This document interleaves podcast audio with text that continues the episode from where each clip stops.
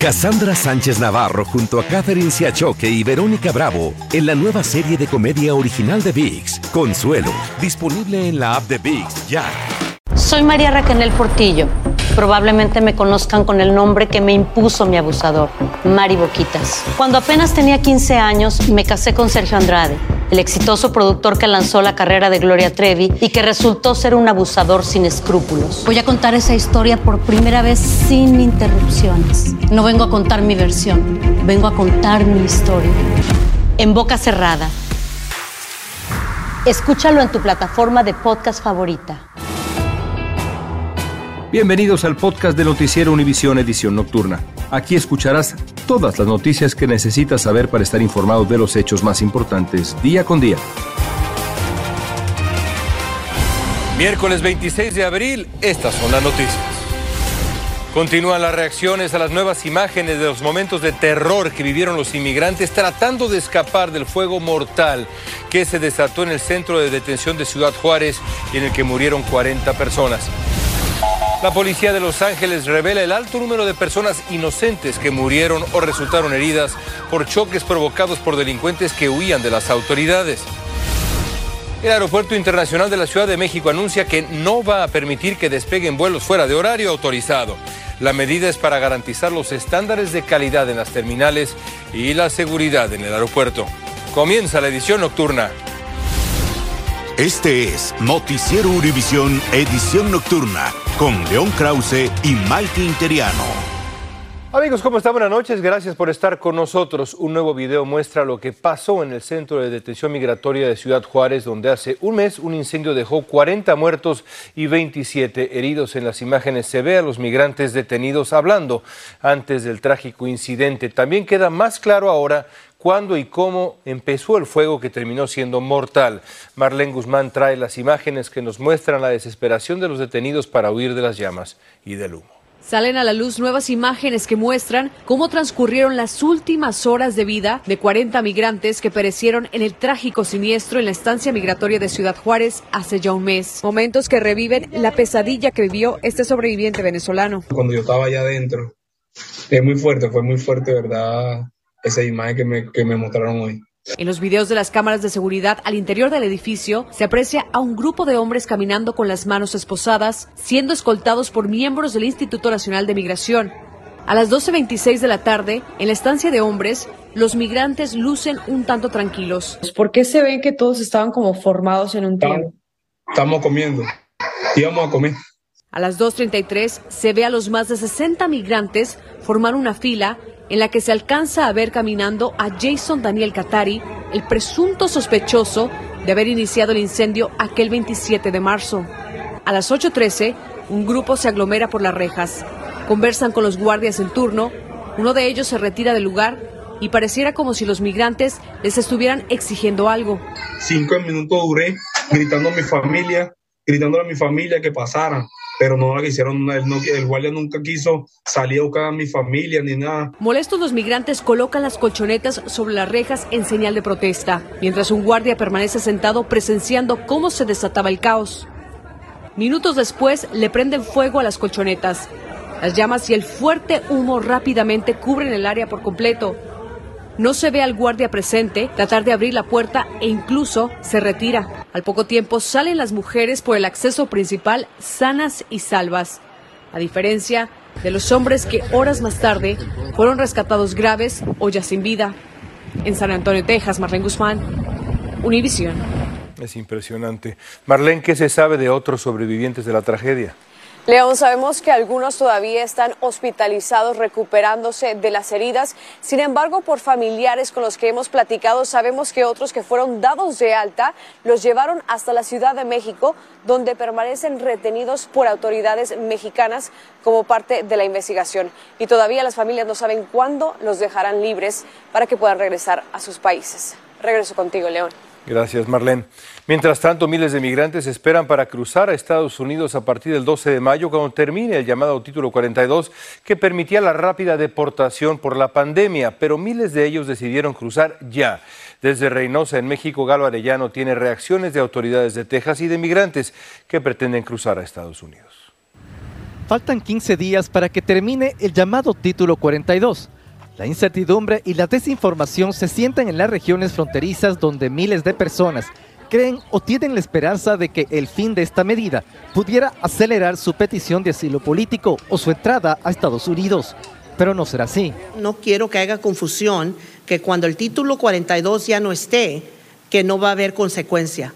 La realidad es que va a haber consecuencia por entrar ilegalmente al país y la persona va a ser procesada para deportación del país de Estados Unidos. Es decir, a partir del 12 de mayo, el título 8, que básicamente es un proceso de deportación acelerada, reemplazará al título 42, que ha sido una orden de salud pública que la implementó el expresidente Trump en tiempos de coronavirus. Eh, uno ha gastado mucho, mucho dinero para llegar hasta acá.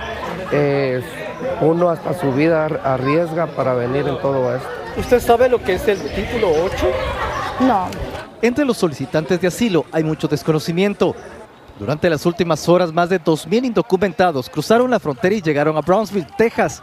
La policía local tuvo que ayudar a poner orden. La deportación acelerada, que incluye el título 8, expulsa inmediatamente a quienes no logran demostrar que son perseguidos en su país de origen. En Matamoros, México, hay un flujo cada vez mayor de migrantes que llegan y los refugios están saturándose. Ojalá que lo pasen y puedan trabajar y ayudar a su familia. En refugios como este, llamado Senda de Vida en Reynosa, México, hay inmigrantes que llevan hasta cinco meses esperando su cita con un oficial de inmigración.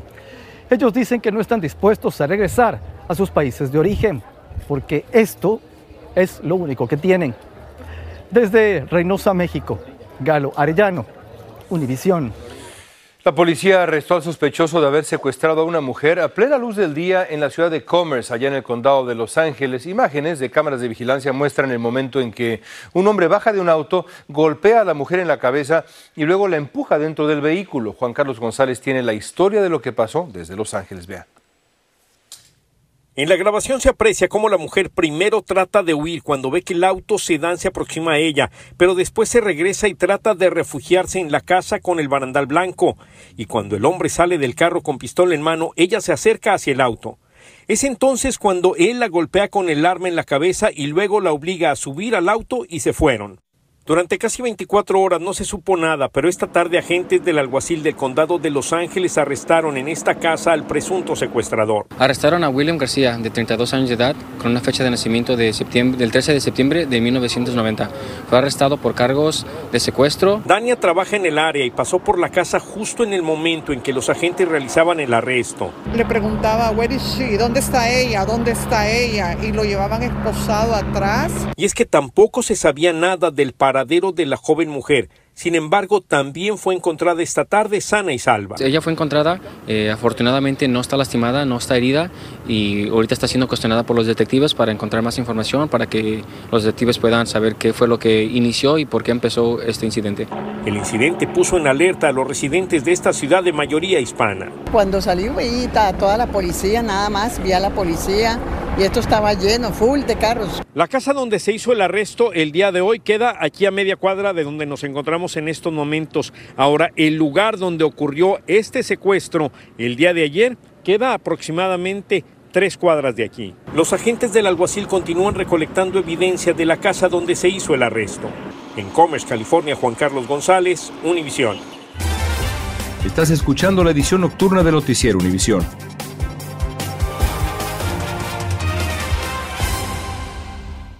Cassandra Sánchez Navarro junto a Catherine Siachoque y Verónica Bravo en la nueva serie de comedia original de VIX, Consuelo, disponible en la app de VIX ya. Continuamos con el podcast de la edición nocturna de Noticiero Univisión. Y ya que estamos en el sur de California, un informe de la Policía de Los Ángeles reveló la alta cifra de personas inocentes que murieron o resultaron heridas por choques provocados por delincuentes que huyen de los autos de la policía. Una de cada cuatro persecuciones policiales provoca un choque contra vehículos de residentes inocentes. Desde Los Ángeles, de nuevo, Jaime García tiene la respuesta de la policía a esto. En las calles de Los Ángeles, el sonido de las sirenas de la policía persiguiendo a un vehículo huyendo se ha convertido en un hecho cotidiano que está resultando en tragedias de personas inocentes como Eric Barbosa.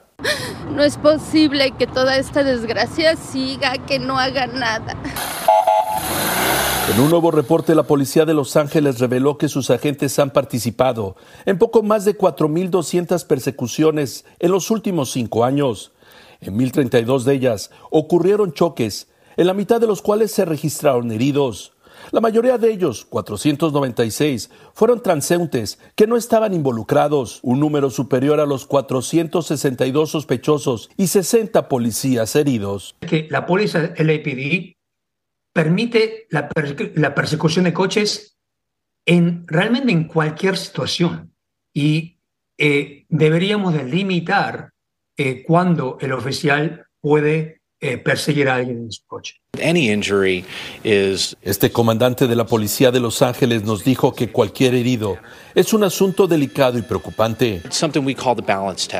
Él agregó que para sus agentes cada persecución conlleva una prueba de equilibrio entre qué tan peligroso es a quien persiguen y qué tan arriesgada es su persecución. El gran número de persecuciones en las calles de Los Ángeles ha sido un debate por mucho tiempo, por lo que la policía señala que ahora está buscando nuevas herramientas tecnológicas que ayuden a detener un automóvil que se da la fuga antes de que una persecución se prolongue.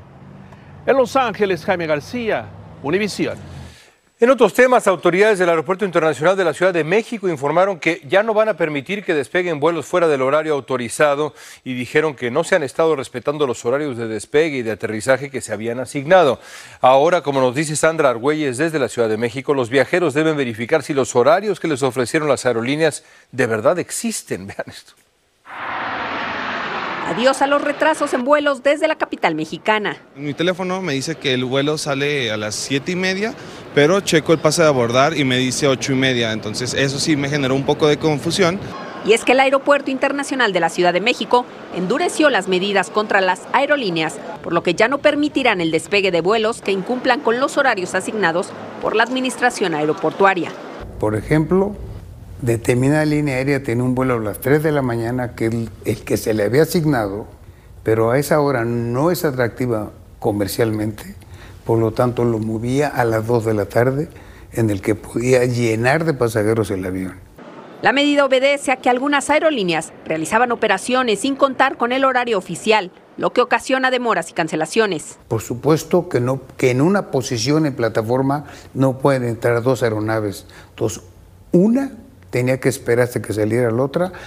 De acuerdo con datos del propio aeropuerto, durante marzo se asignaron 29.234 horarios de salida y llegada, de los cuales 698 operaron de manera intencional, es decir, en un horario distinto al asignado por el administrador. Para evitar perder tiempo, incluso dinero, los usuarios deberán verificar los horarios oficiales en la página del Aeropuerto Internacional de la Ciudad de México y checar si coincide con el que ofrece la aerolínea. Pero esto ha generado caos entre los usuarios debido a la falta de información sobre esta nueva medida.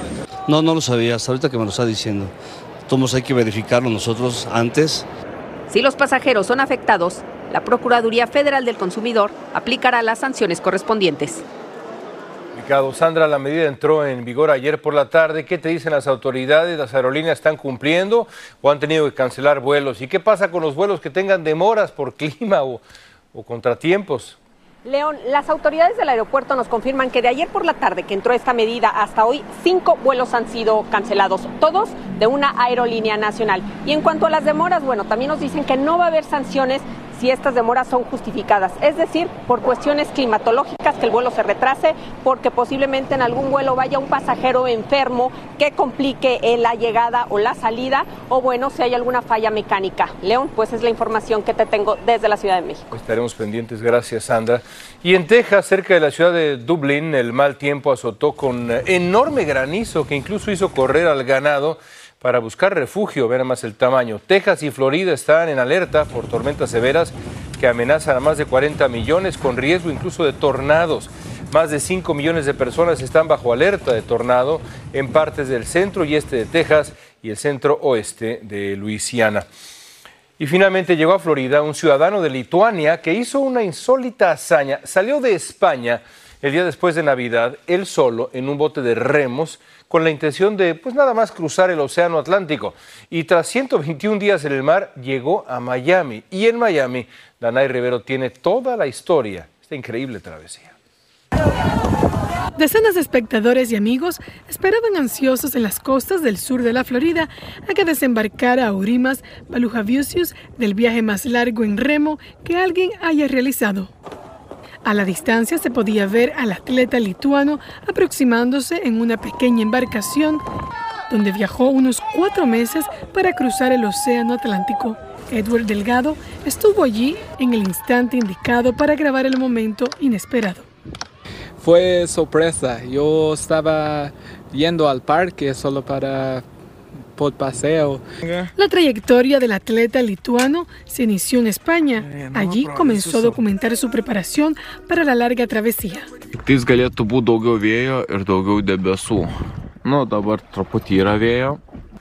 En esos meses, el intrépido navegante comió alimentos de paquetes tácticos y se preparó su propia agua de las lluvias. También pescó algunos peces frescos por el camino para alimentarse. Pamatyti žemę.